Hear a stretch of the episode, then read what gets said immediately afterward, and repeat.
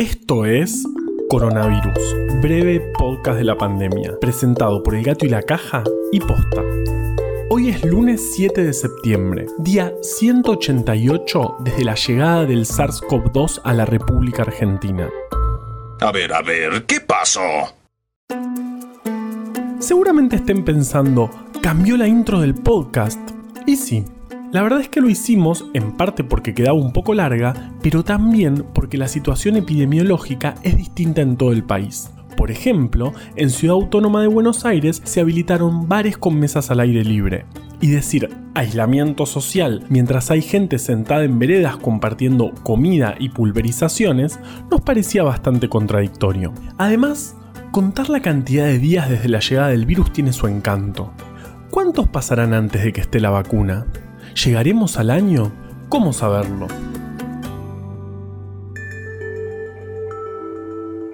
En Argentina, el viernes se confirmaron 10.684 casos nuevos, el sábado 9.924 y ayer, domingo, el día que suele haber menos carga de la semana, 6.986. Esto nos da un promedio semanal de 10.052 casos por día.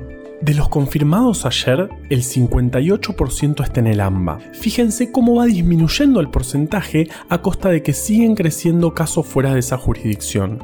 De hecho, todas las provincias del país confirmaron casos en las últimas dos semanas y en 18 de ellas hay transmisión comunitaria que ninguna pudo controlar. En total, fallecieron 9.912 personas, dando un porcentaje de letalidad estable en el 2,1%. Pero la estabilidad de ese número depende de que el sistema de salud pueda seguir respondiendo, y como te contamos el viernes, no es igual en todos lados. En terapia intensiva con diagnóstico confirmado de COVID, seguimos viendo un aumento sostenido. Hoy hay 2.512 personas en esa situación, 118 más que el viernes. El porcentaje de ocupación total de estas camas en todo el país es del 61,8%, pero en Río Negro y en Jujuy es del 81% y en Tucumán ya está por el 78%. Además, este porcentaje tampoco es homogéneo hacia adentro de cada provincia. Si observamos ciudad por ciudad, vamos a ver que en este momento, en General Roca, en San Salvador de Jujuy y en el Gran Mendoza, se está observando tensión en el sistema de salud.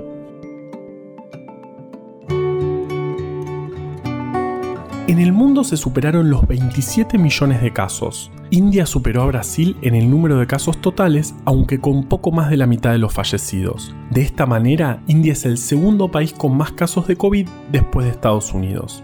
Respecto a los testeos, el porcentaje de positividad sigue muy alto. El de ayer fue del 45,6%, lo que muestra que al igual que el sistema de salud en varios departamentos, el diagnóstico en nuestro país también está muy tensionado. Creo que en promedio decimos la palabra porcentaje 7 veces por episodio. Probablemente sea la palabra que más escucharon en este podcast. Pero como un episodio normal de lunes tiene unas 700 palabras aproximadamente, la palabra porcentaje representa solamente el 1% del total. Ok, bueno, capaz hoy sea un poco más.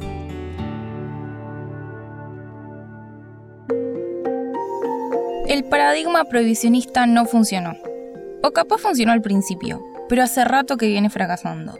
Por eso, hoy más que nunca, todo depende de nuestra responsabilidad individual. Tenemos que conocer los riesgos y daños que generan nuestras conductas para con nosotros, pero también para los demás. Desde esta perspectiva, hicimos un gráfico basado en un trabajo que se publicó hace poquito sobre la seguridad de cada cosa que hacemos y en qué contextos. El objetivo es que sea una herramienta para recurrir en todo momento y podamos entender la diferencia entre estar al aire libre o encerrados, ser pocos o muchos, tener o no tener barbijo, hablar o estar en silencio, entre otros. Lo pueden encontrar en todas las redes sociales del gato y la caja. Si vas a salir, cuídate.